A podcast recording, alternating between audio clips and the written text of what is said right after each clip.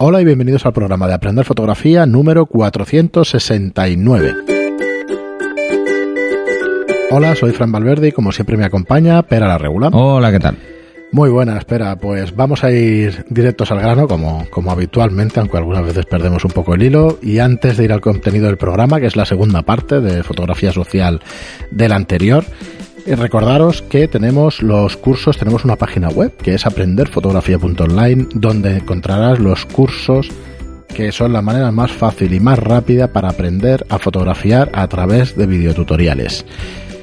¿Qué, ¿Qué, encontramos allí? Encontramos que están disponibles las 24 horas al día, los 365 días del año. Son 35 cursos, más de 300, perdón, más de 100 horas de fotografía y 350 clases que ya hay unos cuantos datos. Lecciones. Sí, lecciones, efectivamente. Cada mes añadiendo nuevo contenido, incluimos tutoría y soporte para dudas individualizado. A ver, son 10 euros al mes todos los cursos, para verlos las veces que queráis, sin permanencias. Pues apuntar un mes, darte de baja, apuntarte otro, porque es cierto que ya no te va a dar tiempo, como anteriormente, cuando teníamos 10, 12 cursos, son 35, no te va a dar tiempo a verlos en un mes. O los podrás ver, pero no los vas a poder interiorizar, porque es prácticamente imposible. Bueno, depende, si hay cosas que ya sabes, pues bueno, eso que te ahorras. Es posible, ¿no? Pero, pero la verdad es que está complicado. Eh, están muy interesantes para dedicarte a la, a la fotografía, no solo de manera profesional a tiempo completo, sino a tiempo parcial. Pues recordad que más del 60% de los fotógrafos son a tiempo parcial. Es una profesión complicada que, que, que requiere muchísimo bueno, esfuerzo ha cambiado mucho. y que ha cambiado y que no todos los fotógrafos, de hecho el 40% es a, a, tiempo total y el 60% a tiempo parcial. Así que si te quieres formar para poder sí, hacer... Los que estamos a tiempo total hacemos podcast. Claro, es que es así. Es que es así, es que hoy en día es así. Y el, eh, veréis que, que, bueno que han proliferado no esta serie de cursos o de, de, sí, de profesores eso y tal, yo estoy bueno. alucinando bastante bueno mis compañeros que, se están poniendo las pilas claro es que es lo que hay no hay que espabilar para, bueno, para es un que te dan de, un poco de delantera sí pero no solamente cursos y todo eso para darte la vida sino para darte también visibilidad que también la necesitas siempre cualquier mm. oficio y cualquier empresa sí. cualquier persona necesita pues la, la visibilidad bueno y además es, es, esto o sea para el tema de los cursos online hay gente que, que lo hace francamente muy bien mm. sí, que sí, luego los presenciales son, son otra historia yo soy más de presenciales me cuesta menos. Sí, pero bueno, sí, te cuesta menos hacerlo, sí, eso, pero el contenido de los online sigue siendo sí, una pero, barbaridad. Pero bueno, el, el, el, tema de estar con la gente y que cada curso sea totalmente diferente. Bueno, enriquece muchísimo las preguntas eh, de la gente. Bueno, de hecho, el podcast viene también por ahí, por sí, las preguntas sí. que me hacen en los cursos durante años y la gente. Muy bien, pues estábamos me con el. Muchas, por cierto. El... Y algunas muy raras. Un día, un día, voy a hacer una lista. Las preguntas más, más extrañas que me han hecho. Pues puedes dar para un programa interesante. O para un programa, bueno, puedes dar para, para más. Y para tres programas. Muy bien, pero pues estábamos el, el programa programa solo mencionándolas. Diciéndolas luego. Sí, no, no. Bueno, respondiendo, hay algunas respondiendo que igual algunas no se puede. Pueden responderse con una palabra. Bueno, bueno pues, dos. Vete a la mierda. ya estás hoy. Algo así. Eh, estábamos diciendo que en el anterior programa estábamos hablando no de hago, los eh, consejos. No, no lo hago nunca. Yo no te he visto nunca hacerlo, no, pero bueno. No, soy, soy demasiado primo para esto. No me sale. Bueno, es normal, hombre. El colegio de Primo, curas. educado y. El colegio de curas. Como quieras, pero vamos. Por eso ahora digo importante. tacos, aunque me peguen bronca alguno de los escuchantes. Sí, yo de vez en, bueno, A ver, cuando no, estábamos en lo de eventos. Sí, fotografía social. Son consejos que queremos dar. Sabemos que hemos hablado en muchos otros podcasts, pero aquí mm. queremos reunirlos un poco. Estuvimos con consejos de, de equipo y ahora son consejos en general de los tipos de evento. Y, y, por empezar por orden inverso, digamos, porque siempre hablamos de bodas y de comuniones y de tal, hay un tipo de evento o, o un tipo de fotografía que puede ser social también, que es la fotografía de grupo. Y que de hecho, en todas las bodas, en todas las comuniones en y en todas haces. partes vas a hacer fotografías de grupo. Bueno, no es una especialidad concreta, No. sino es una situación. Pero es una situación que, se da en mucha de esta fotografía social. Habitual. ¿Qué recomiendas para fotografía de grupo eh, qué es lo que tienes que hacer como fotógrafo, tienes que reunir. A ver, claro, porque te requiere varias cosas, entre ellas conocer a la madre del novio, conocer a tal, o sea. No, bueno, pero eso, eso mm, al final son ellos los que se ponen, ¿eh? Tú lo máximo que vas a hacer es ordenarlos un poco para que no quede rara, porque mm, lo típico, ¿no? Se colocan por afinidades a veces y aquella foto parece los hermanos Dalton. ¿Sabes? Uno Y más dices, bajo, "Uy, más esto queda, pequeño". queda muy mal equilibrado. Entonces ahí hay un truco muy tonto y es no coges los pies, o sea, coges desde la cintura, ladeas ligeramente la cámara y los igualas y que entonces quedan bien. ¿Vale? es una cosa tonta. No, Sí. a ver, importante, cuando hagáis fotos de grupo, lo realmente importante es eh, que tiréis de angular. Siempre. O sea, el 16-35 para esto es ideal. ¿Por qué? Porque aunque os pongáis cerca, la profundidad de campo es muy amplia. Sí. A 16 milímetros estáis en hiperfocal muy cerca, dos metros y medio y ya estáis prácticamente. Eh, ¿Cuál es la ventaja que tiene esto? Que estará todo el mundo enfocado. Es como hacer la foto con el móvil. Claro. Todo el mundo enfocado. ¿Vale? Eh, o sea, Que el problema es de verdad que te es iba a preguntar. Oye, que queden todos enfocados, ¿cómo lo hacemos? Porque por Vale. mucho que tiremos de diafragma, luego, no da. Una, otro mm, consejo. Dejar aire Arriba a los lados. Si tenéis una full frame, dejar aire. Si tenéis una, una PSC, no hace falta. Lo veréis en el curso de, de objetivos. ¿Vale? Todos los objetivos, sobre todo los angulares, eh, o generan una distorsión lateral, barrel, es- mm, y entonces hace que las personas que estén a los extremos del grupo se vean raras, se vean o más anchas o de lo normal, ¿vale? O ligeramente deformadas. Entonces, si dejáis aire, eso no se notará. ¿Mm? Porque en la zona central todos los objetivos son buenos. Todos. Vale, vale. Conforme te vas a las esquinas, mm, van degradando. Todos. ¿Vale? Porque es una lente Y luego- es curva. ¿La corrección por software no lo solventa? No, hay No cosas que puede y hay cosas que no puede. Entonces, eh, ¿por qué? Porque es un tema de perspectiva. Ya no es solo un tema de, del ángulo, sino que la perspectiva va a hacer esto. A ver, pensar, si estáis en un angular, la persona que está justo delante está relativamente mucho más cerca que la que está en un lado. ¿Os acordáis de Pitágoras? La hipotenusa, pues va a pasar. Más la curva de la lente, todavía es peor. Es más distancia todavía. ¿Vale? O sea, podéis mm, complicarlo demasiado. Entonces, dejáis un poquito de aire y no pasa nada. Si tenéis espacio, 50 milímetros. Para todo. O un 35. ¿Vale? Porque no se va a notar tanto este, este efecto. Eh, pensar, a ver, sobre todo pensar que en un angular las personas que están muy cerca se ven muy- proporcionalmente más grandes que las que están más lejos. O sea, si hay dos líneas, se van a ver más pequeños los que están detrás. Aunque, aunque estés cerca, es que si estás cerca se va a notar. Entonces, bueno, pues este tipo de cosas hay que vigilarlas. Pero un angular es lo ideal. Pensar que en eventos, casi todos los fotógrafos de prensa, eh, cuando vamos a un evento, vamos con un 1635. A mí que me, me lo robaron. Entonces, todos van, o casi todos, y si no, con un 24. Pero de ahí, o sea, esta- este tipo de fotos las sueles hacer a 24. ¿Qué haces para captarles la atención y que todos miren y tal? Grito. Lo típico es que no hay otra cosa, ¿no? No, pero Es esto es lo mismo que en un fotocall, otro tipo de evento, Dices, ¿vale? Ostras, ¿cómo se hace para Ostras, eh, yo es que voy a un fotocall y a mí no me miran. Claro, porque hay di algo que 20 llame la fotógrafos, hay 20 fotógrafos haciéndole fotos en el mismo sitio. Los que ya tienen más tablas van mirando a cada uno para que, pero tienes que estar atento cuando te toque a ti estar preparado para hacer la foto, porque si no, no. Y esto lo hacen los que ya van, mm, como decimos en Cataluña, par feina, o sea, ya lo tienen muy claro. Vamos a salir para todos y para todos voy a salir igual de guapo de guapa. Bueno, pues ya tienen una pose y van mirando. O te hacen un pataki. ¿Mm? que, es un pataki? La, la Elsa Pataki, Sí, pero- que es, es- se no pone- sé qué hace. Hace Ah, así. vale, vale, que gira- Bueno, ese se movimiento gira. así como muy raro, lateral.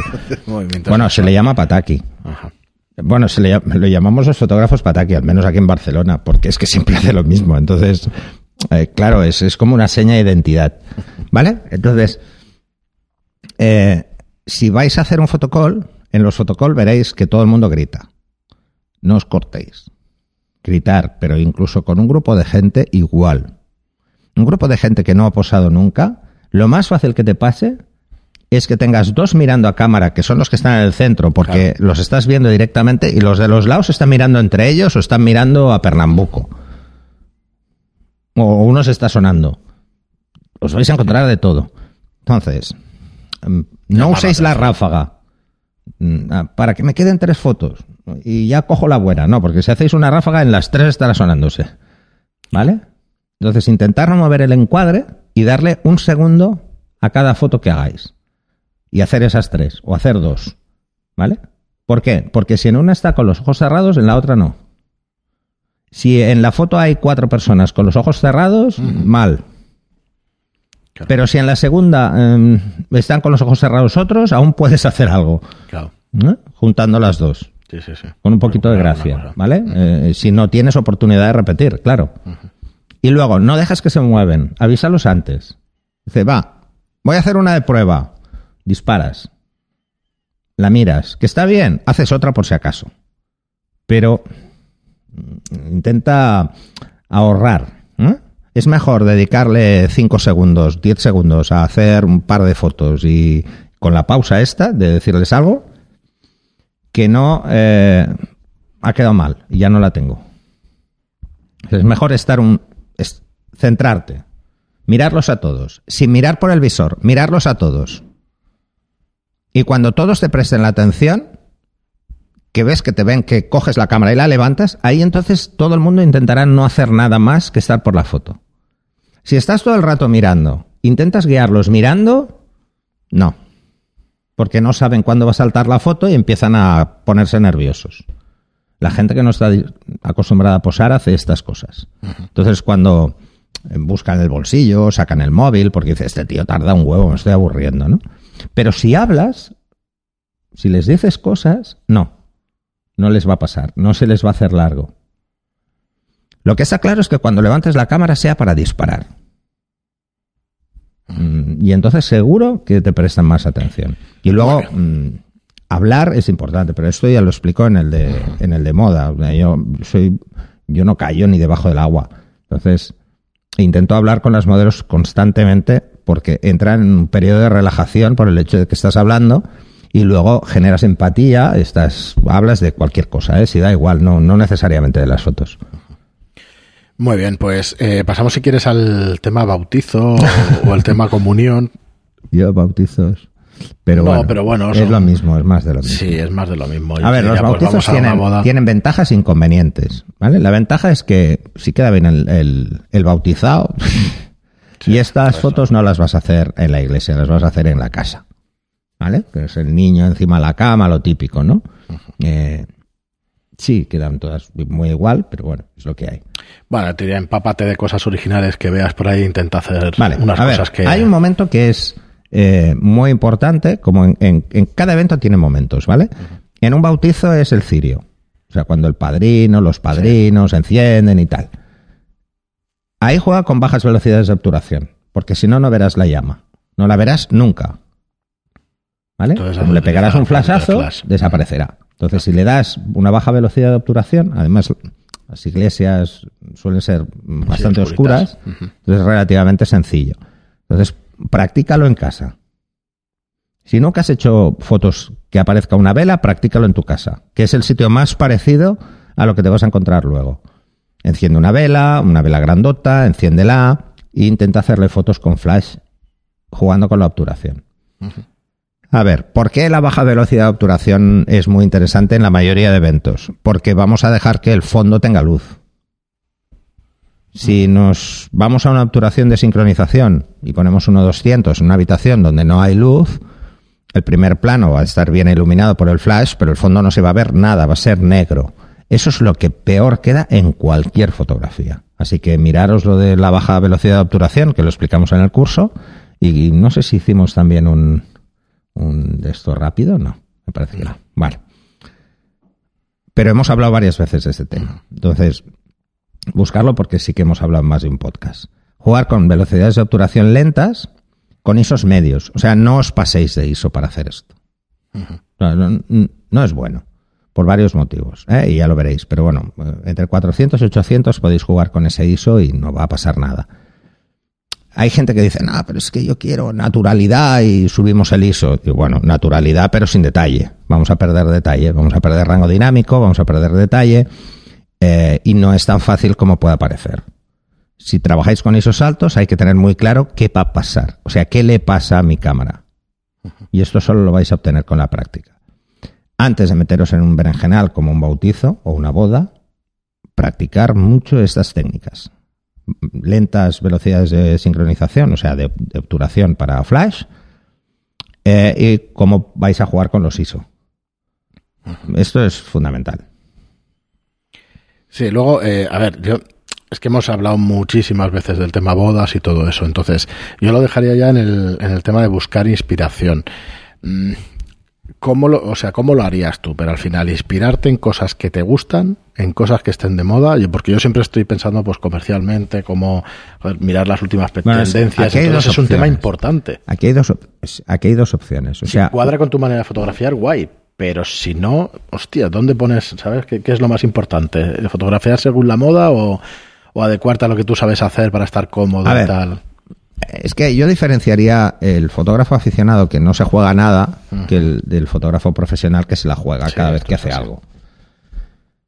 Eh, el fotógrafo aficionado puede arriesgar, pero debe ir sobre seguro. Porque cuando te llaman para hacer el um, bautizo de un amigo y tal, de, su hijo y tal, pues mm, quieres quedar bien. O sea, quieres hacer fotos que, que puedan aprovechar porque es un recuerdo. ¿Vale? El bautizo, la boda, todas estas cosas, a todo el mundo le ha pasado esto. O sea, esto no, nadie me venga con intrusismos, pues es una chorrada. Eh, el tema es este, o sea, es, queremos quedar bien, pero tenemos que ir sobre seguro. Entonces, hacer las fotos de rigor y luego jugar. Asegurarlas y luego... y luego jugáis. Jugáis, empezáis a hacer cosas. En una boda igual, en cualquier evento, en cualquiera hacer las que tocan y luego jugar. Cuando ya el juego veáis que lo tenéis muy controlado, pues empezáis a experimentar cómo jugar más con esas sensaciones, cómo darle más vidilla al tema, ¿vale? Arriesgando. Cuanto más arriesgues, mejor. Siempre. Sin riesgo, no hay gloria. Hostia, esa frase me encanta. Pues es verdad. Pero no, no hay. ¿eh? Bueno, esto es como una frase que vi una vez en un western, que la digo muchas veces, eh, un western de hace, debería ser un spaghetti western de estos antiguos, del Clint o uno de estos. Eh, porque también hizo ¿eh? spaghetti westerns. Sí, hizo, sí. Unos cuantos. Eh, sí. Entonces, eh, dicen, el cementerio está lleno de valientes mm. y de cobardes, pero de ellos nadie habla. Hay que ser valiente haciendo fotos. Eh, si no eres valiente y no arriesgas, probablemente te vayas a encontrar con, frenos. Al final, todas tus fotos son iguales y son insulsas y al final nadie les presta atención. Si no arriesgas, y arriesgar a veces es no es romper reglas de composición, ¿eh? que mucha gente cree que es eso. No es eso. Arriesgar es arriesgar con el contraste de la escena. Arriesgar con la luz. Tuvimos unos cuantos programas sobre el contraste que creo que son muy interesantes, programas de podcast que son muy interesantes. Juégatela, o sea, haz cosas que parezcan casi imposibles. Hay que llamar la atención. Porque van, van a llamar. Yo, por ejemplo, recuerdo una foto que llamó mucho la atención que hice en una boda, que era en la entrada del novio y la entrada de la novia por separado, pero que jugué con el contraste y gente. O sea, procuraba, procuré en los dos casos que hubiese gente alrededor del novio y de la novia. O sea, le dije a la gente que se quedara cerca. Esas fotografías, bueno, es un poco inspiración greco, ¿eh? O sea, son oscuras de cojones. Pero la zona de entrada donde entra el novio, donde entra la novia es la puerta, y en la puerta él tiene luz, el resto no. Entonces, las miradas cruzadas de la gente, hacer que hagan este tipo de cosas, ¿vale? Que lo puedes preparar un poquito, eh, le da un toque muy pictórico a las fotos. Juega con eso. Juega con la foto que dirías, oh, esta foto la ampliaría. Si tú ves una foto de un evento y no, no tienes la sensación de, Hostia, esta foto haría un póster. En, el curso de marketing también, de hecho, es una de las cosas que deberíais aprovechar como fotógrafo, que es vender copia física, porque hoy en día se está, está un poco en desuso, pero os aseguro que funciona. Porque al final, hostia, una foto de una foto grande, una foto mural. Ellos no saben si pueden hacerla. Entonces hacen todos 10 por 15, que dices, pues, pues sin 10 por 15 no se ve nada. Pues para esto te hago las fotos con el móvil. Tal, pero ostras, que, que, puedas venderlo para el comedor de su casa, para la habitación de matrimonio, para la habitación del niño. Yo siempre pongo un ejemplo de una foto que hice por encargo para un amigo, eh, que es de Madrid, eh, Alfredo, que le gustaba mucho Barcelona. Además, lo tenía en un equipo yo, era una persona de mi equipo, y venía mucho a Barcelona, al tío le encantaba. Y un día me, subí al Tibidabo y le hice una panorámica de Barcelona. Y él se hizo una cortina. Claro, claro. Es que hoy en día, además, con los. entera. Sí, con las impresiones con unos materiales. Todo el salón. Enorme. ¿Y era qué? Barcelona. O sea, Barcelona desde el Tibidabo. Y digo, yo flipo. Dice, mira, me gusta porque cada día descubro la señora María tendiendo la ropa en el sitio, pero tenía mucho detalle. Eh, en la zona cercana, claro. Lo que estaba más lejos, como que no.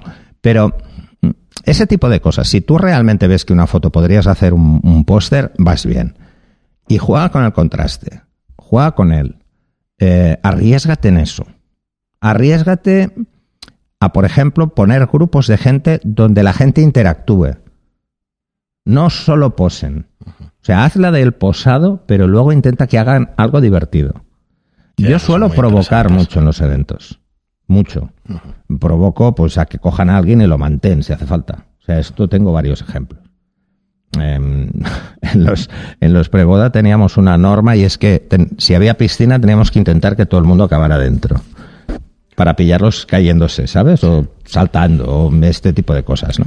Muy bien, pero pues la verdad es que yo lo, dejaría aquí porque hemos tratado el tema un montón de veces. Ahora hemos intentado sacar otros otros consejos distintos de los de los anteriores para que tengáis más repertorio, pero buscad los podcasts, sí, sí, buscad los podcasts donde hablamos de, de fotografía social y de boda sobre todo y de todo esto que hemos hecho que hemos hecho muchos. Así que nada, lo dejamos aquí por hoy. Muchísimas gracias a todos por estar ahí. Muchas gracias por vuestras reseñas de 5 estrellas en iTunes y por me gusta y comentarios en iBox. Gracias y hasta el próximo programa. Hasta el siguiente.